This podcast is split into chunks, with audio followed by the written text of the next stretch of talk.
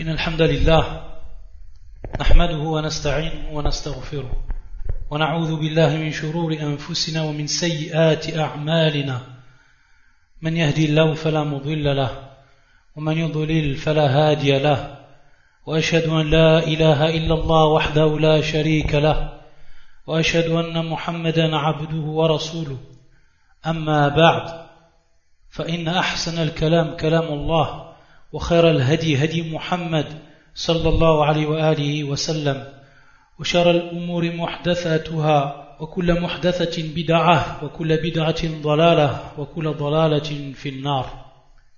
إخوة الكرام On continue donc, Inch'Allah ta'ala, wa bi'awnillah azza wa jal, ces cours qui portent donc sur la méditation de la parole d'Allah azza wa azwajuhu ummahatuhum, et ces femmes sont leurs mères, d'après cette risala écrite par Cheikh Abdel Razak al-Badr, ta'ala. On s'était arrêté à la sixième question, et qui est la suivante. Si l'on dit que les femmes du prophète sallallahu alayhi wa sont les mères des croyants, alors est-ce qu'on peut dire que le prophète sallallahu est un père pour eux Est-ce qu'on peut dire que le prophète sallallahu alayhi wa sallam est un père pour eux Il nous dit le shir وهذه مسألة مهمة تكلم عليها أهل العلم عند تفسيرهم لهذه الآية Il nous dit le shir que c'est une question qui est importante et que les gens de science ils ont parlé à son propos lorsqu'ils ont expliqué le verset qu'on est en train de traiter. Il nous dit le shir en rappelant la parole de Cheikh l'Islam ibn Taymiyyah rahmatullah.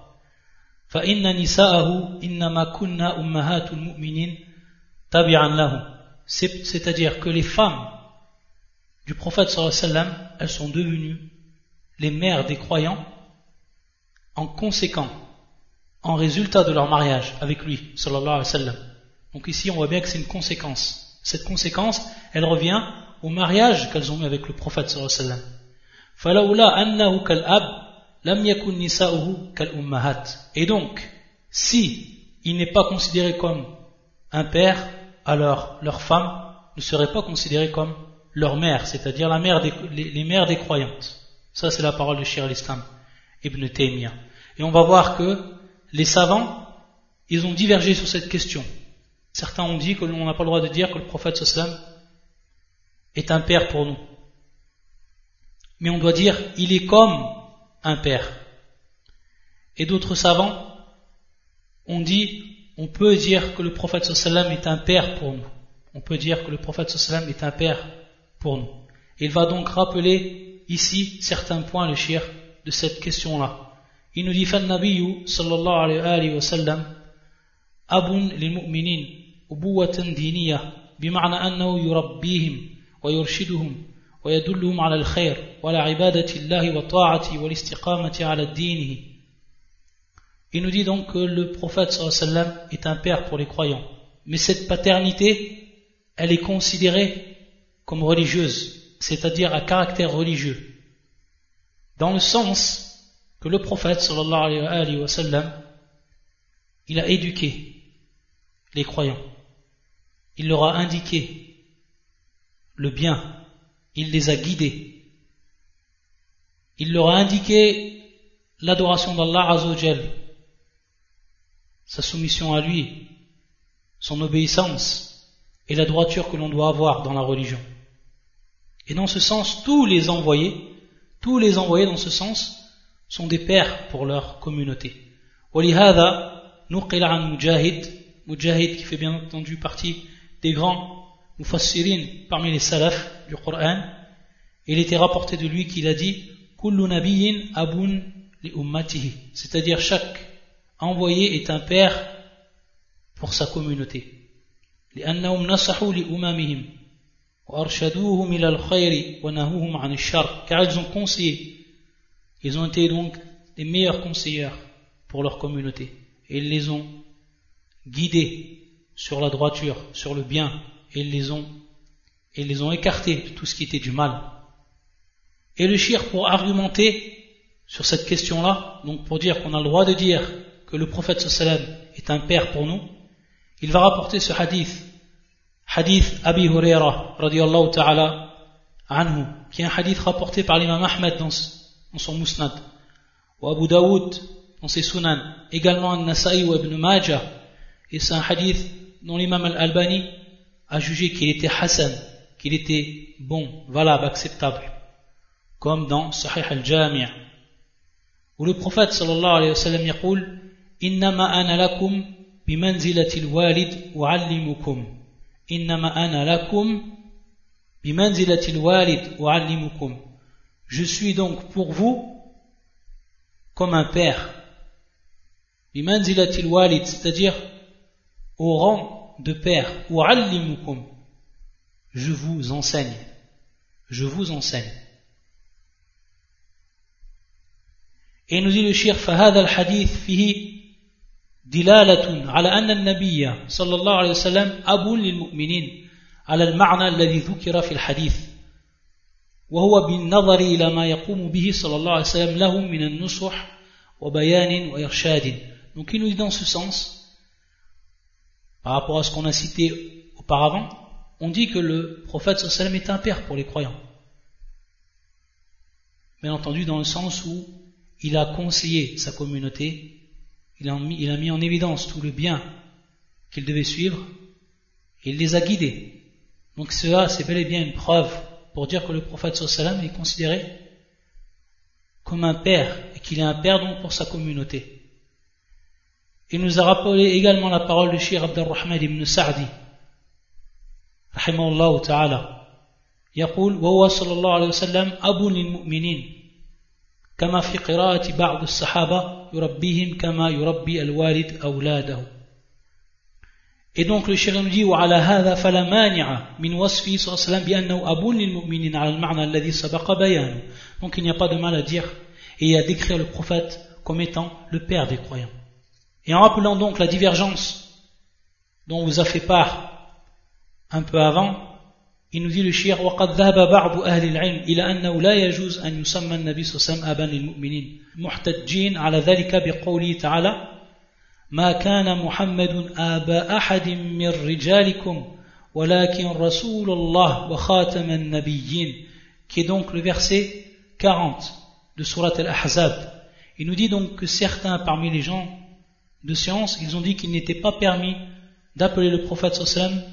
comme étant le père des croyants.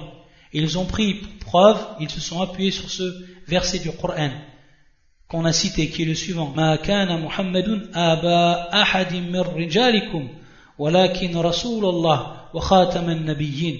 Muhammad n'a jamais été le père de l'un de vos hommes, mais le messager d'Allah est le dernier des prophètes. Et le dernier des prophètes. قالوا ولكن يقال مثل الأب للمؤمنين ils nous disent donc qu'on a uniquement le droit de dire qu'il est comme, qu'il est comme le Père des croyants, on n'a pas le droit de dire qu'il est le Père des croyants. Donc ici une nuance qui est faite, une nuance qui est faite. Et le shir donc, ensuite, il va expliquer par rapport à ce verset, et comment on va comprendre ce verset-là, à travers une parole qu'il prend du grand savant Muhammad al-Amin al-Shanqiti, ta'ala, sahib Adwa al-Bayan, lorsqu'il est venu donc à ce verset du Coran et qu'il l'a donc expliqué, il nous rappelle ici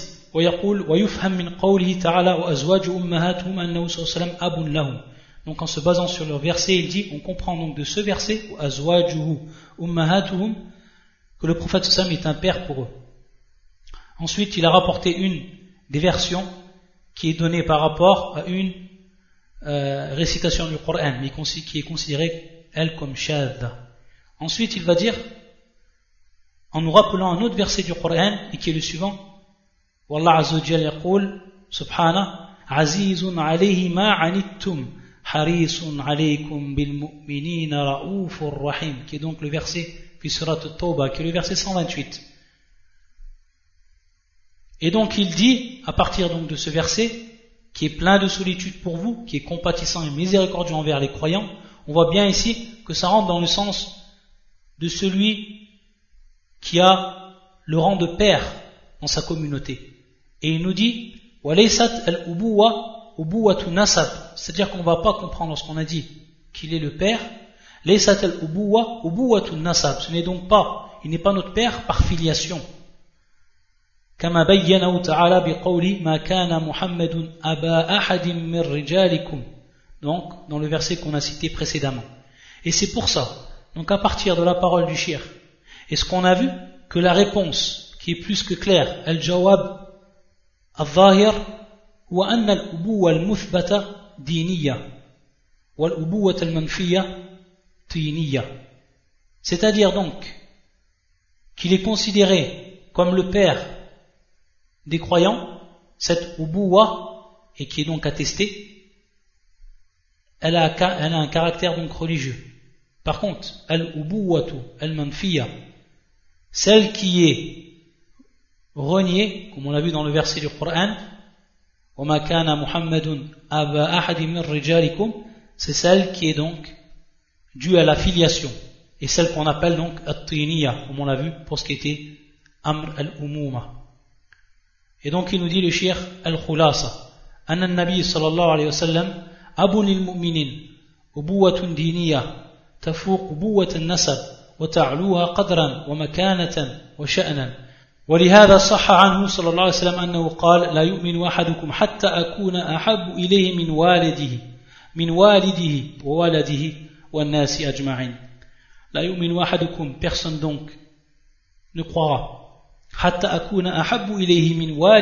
jusqu'à que je sois plus aimé auprès de lui que son propre père. Que son fils. Que tous les gens. Donc l'on doit l'aimer le prophète sallallahu encore plus que notre père. Donc ce père qui est en réalité c'est-à-dire par rang par le degré qui est bien plus haut que le véritable père c'est-à-dire, lorsqu'on dit le véritable père, le père dû à la filiation. Ça, c'est el khulasa. Ça, c'est donc le résumé pour cette question-là.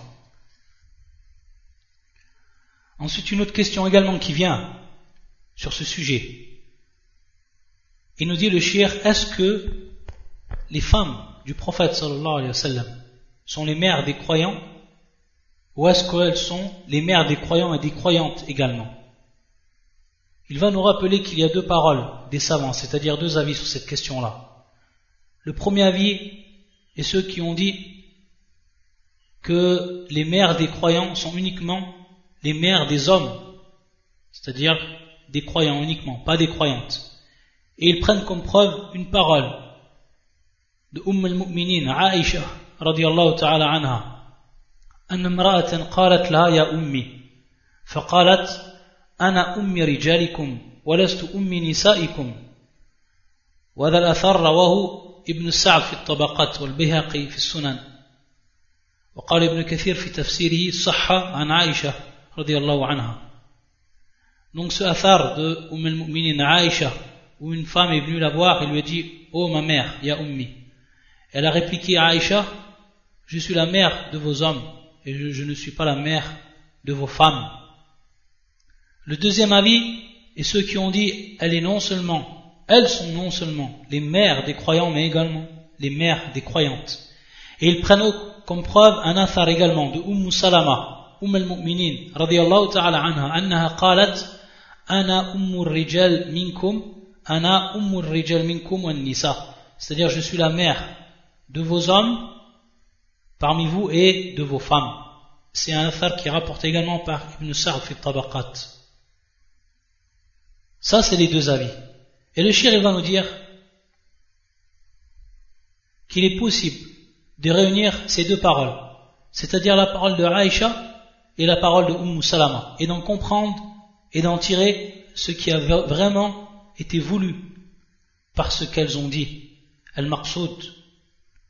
Et il nous dit على أنه يمكن الجمع بين المروي عن عائشة رضي الله عنها والمروي عن أم سلمة رضي الله عنها بأن يقال إذا كان المقصود بالأمومة تحريم نكاحهن من بعده صلى الله عليه وسلم وتحريم النظر إليهن والخلوة بهن فلا يخفى أن هذا الأمر فلا يخفى أن هذا الأمر خاص بالرجال دون النساء. Donc, si on veut, par le fait qu'elles sont considérées comme les mères qu'il est interdit de se marier avec elles, qu'il est interdit de les regarder, qu'il est interdit de rester seul, de s'isoler avec elles, alors il ne fait de doute que dans ce sens-là, c'est ce qui est uniquement propre aux hommes, sans les femmes. Car les femmes, bien entendu, elles ont, de leur vivant, elles ont le droit de rester avec elles, d'être isolées avec elles, de les regarder, etc., de leur parler directement, contrairement donc aux hommes. Donc, c'est ce qu'a voulu Aïcha de par sa parole. C'est ce qu'elle a voulu Aïcha de par sa parole. Par contre, وإن كان المقصود بالأمومة التوقير والاحترام والقيام بالحقوق والواجبات والقيام بالحقوق والواجبات ونحو ذلك فهذا شامل للنساء والرجال للمؤمنين والمؤمنات Par contre donc, si ce qui est voulu par le fait d'être mère, c'est-à-dire le fait de les respecter, de leur donner un grand respect, d'accomplir ce qui est obligatoire envers elles, etc., alors cela, yashmal, c'est-à-dire cela va comprendre non seulement les hommes et les femmes, et c'est ce qu'a voulu par cela Umm Salama. Donc, si on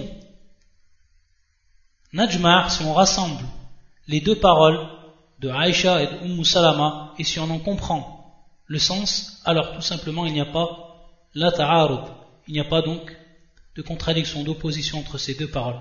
L'une a voulu ce qu'on a cité en premier et l'autre a voulu ce qu'on a cité en deuxième. Également encore une autre question qui va se poser, toujours en relation avec ce wasf, c'est-à-dire en relation avec cette qualité ou cette appellation.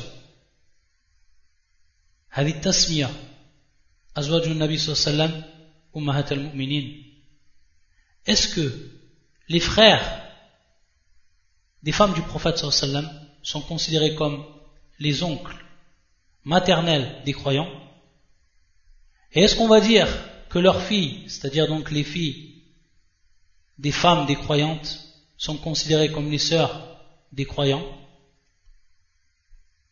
Il va nous rappeler le shir que sur cette question, les savants également ont divergé.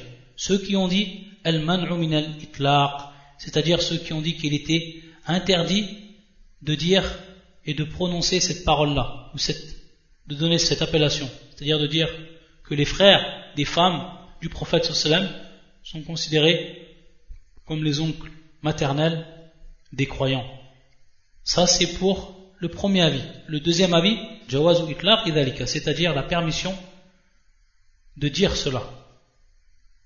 C'est pour ça que Cheikh al-Islam, il nous rappelle, ومن علماء السنة من قال لا يطلق على إخوة الأزواج أنهم أخوال المؤمنين فإنه لو أطلق ذلك لأطلق على إخوات على أخواتهن أنهن خالات المؤمنين. ولو كانوا أخوالا وخالات لحرم على المؤمنين أن يتزوج أحدهم خالته وحرم على المرأة أن تتزوج خالها وقد ثبت بالنص والإجماع أنه يجوز للمؤمنين والمؤمنات أن يتزوجوا أخواته أخواتهن وإخواتهن كما تزوج العباس أم الفضل أخت, أخت ميمونة بنت الحارث أم المؤمنين وولد له منها عبد الله والفضل وغيرهما.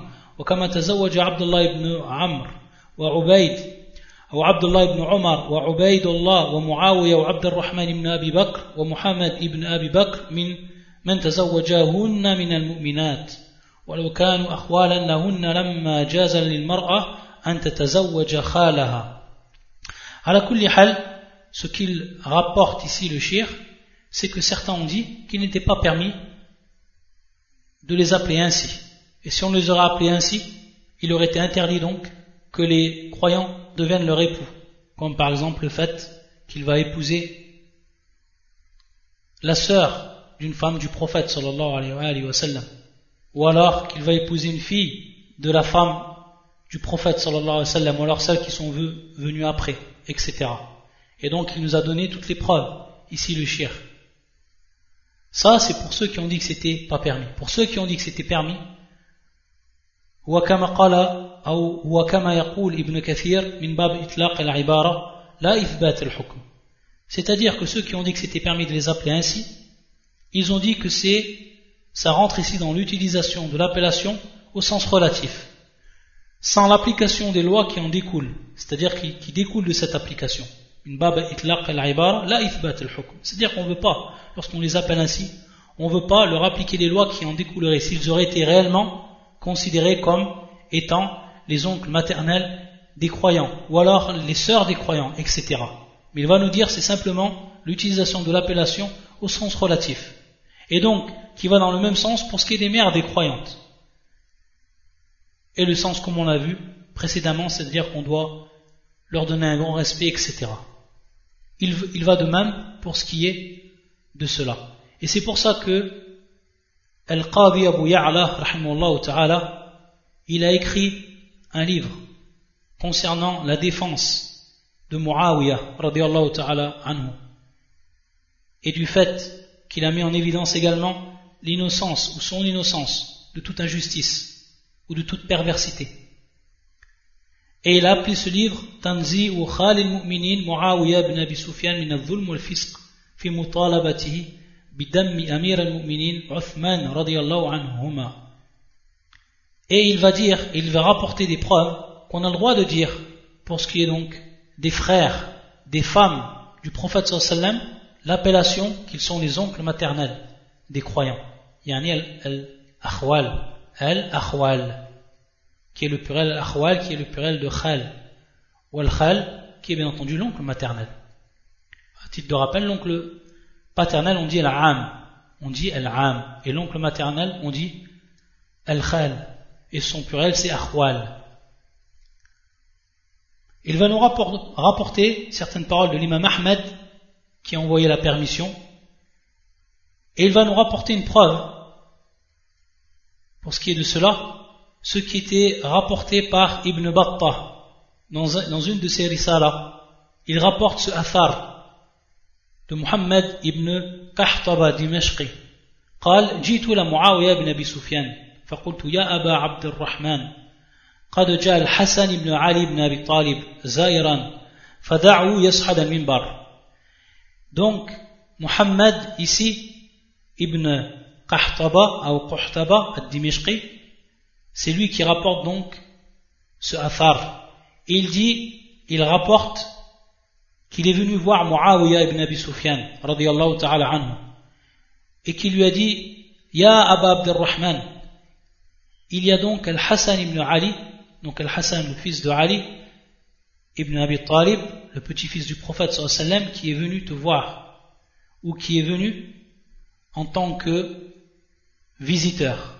Fada'u yashad al-minbar. Laisse-le donc qu'il monte le minbar. Faqal, il dit alors, Da'ni aftakhir ala ahli sham. Laisse-moi donc, donc c'est ici Muawiyah qui parle et qui lui a répondu, qui lui a dit alors, laisse-moi donc, aftakhir ala ahli sham. Laisse-moi que je me vante devant les gens du Sham. C'est-à-dire donc, ça c'est ton affaire entre lui et toi. Donc, Muawiyah, en présence de Al-Hassan, c'est lui qui est monté sur le minbar. C'est Muawiyah qui est monté sur le minbar. Et après avoir fait la louange à Allah Azzawajal, et avoir dit les éloges, il lui a dit, c'est-à-dire que Muawiyah s'est adressé à Al-Hassan, il lui a dit, Sa'altuka billah ya Aba Muhammad, alastu min batha Mekka? Donc il lui a demandé, par Allah Azzawajal, il lui a demandé Oh Abu Muhammad, alastu min batha c'est-à-dire je ne suis pas donc de la Mecque, faqala i wallahi alladhi la ilaha illahu, faqala Allahumma ishad.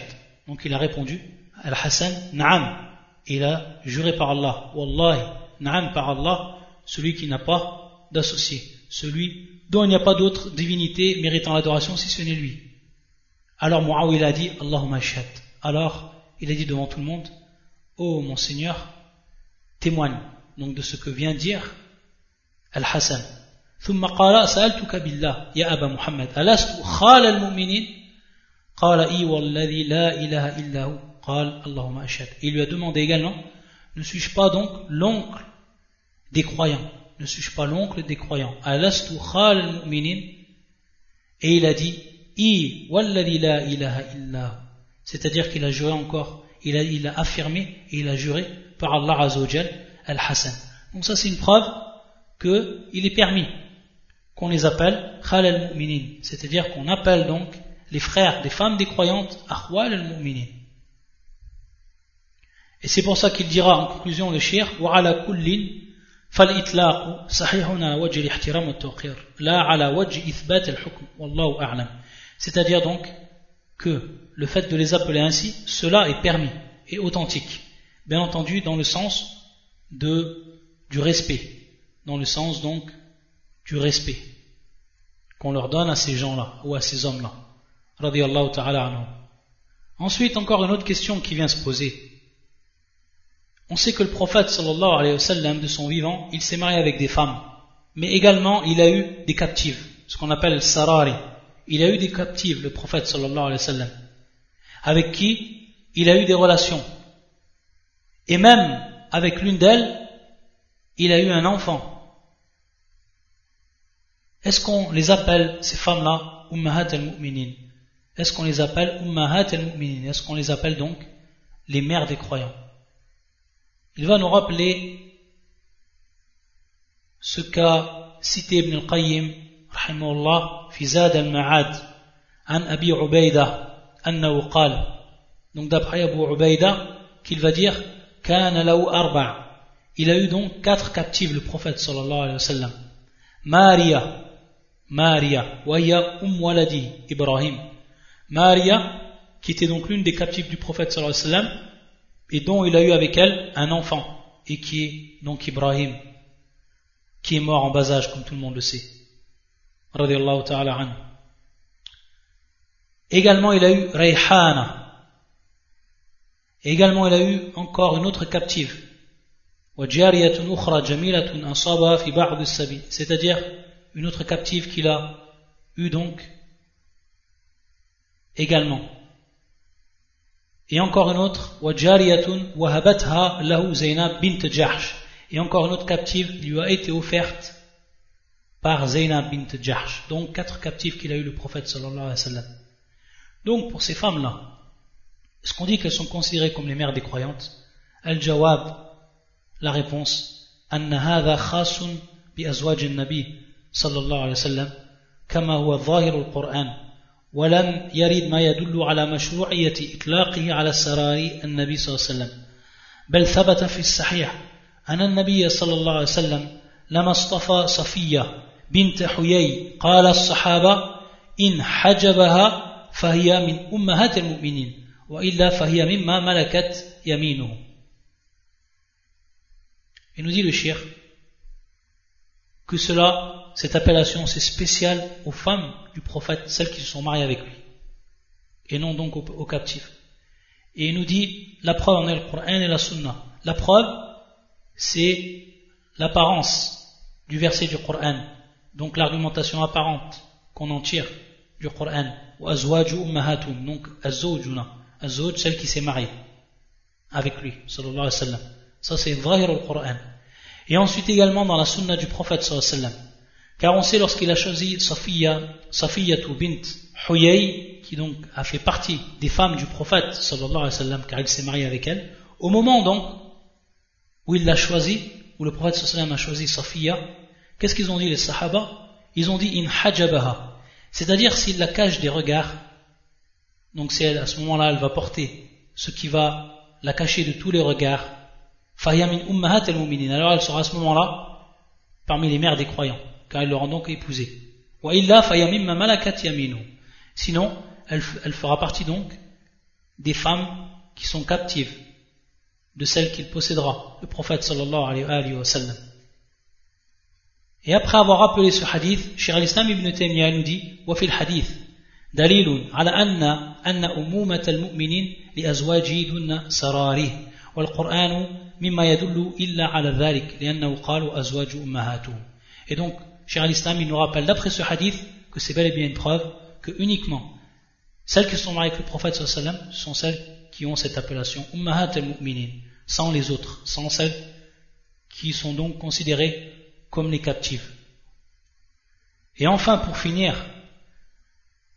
et avant de rentrer dans la biographie des femmes du prophète sallallahu alayhi wa sallam, la dernière question que le shir ici va nous poser, pour ce qui est de cette question-là et de cette appellation-là, il nous dit est-ce que les femmes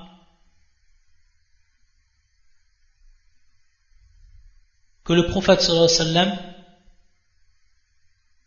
dont le prophète sallallahu a établi un, contrat avec elle, c'est-à-dire bien entendu un contrat de mariage, mais dont il n'a eu aucun rapport avec elle. Est-ce qu'elles sont considérées comme Ummahat al-Mu'minin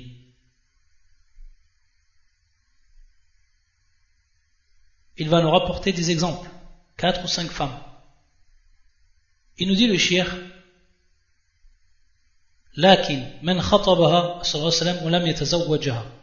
C'est-à-dire donc ceux dont le prophète sallam a demandé en mariage, mais qui ne s'est pas marié avec elle. Ou alors celles qui se sont proposées à lui. Man wahabat nafsaha lahu et qui ne s'est pas marié lui le prophète sallam avec elle. Est-ce qu'on va les considérer comme ummahat al-mu'minin ou pas? Il nous dit elles sont donc de 4 ou de 5. Il va nous rappeler comme la femme que le prophète sallam avec laquelle le prophète sallam a voulu se marier.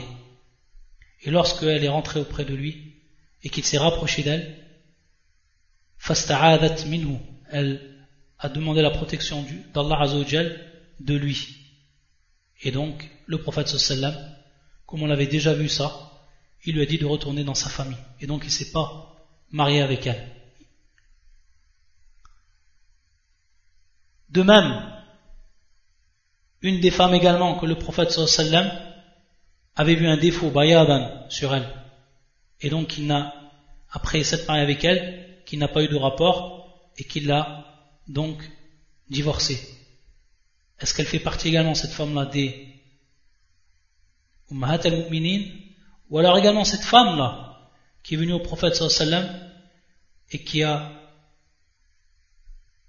Wahabat nafsaha, c'est-à-dire donc qui s'est proposé à lui pour le mariage, sallallahu alayhi wa sallam, et dont le prophète sallam l'a marié avec une autre personne, en lui donnant comme mar, soit min al-Qur'an, c'est-à-dire des versets du Qur'an, comme tout cela est connu dans la sunna du prophète sallam.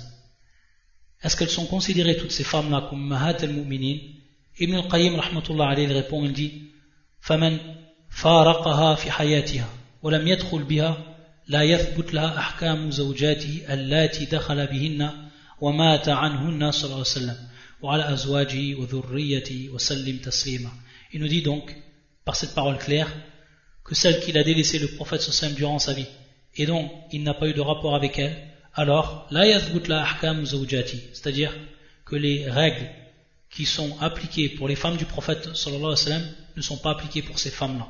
Donc, dans ce sens-là, qu'elles ne sont pas considérées comme ummahat, comme ummahat al-mu'minin. Wallahu ta'ala a'lam.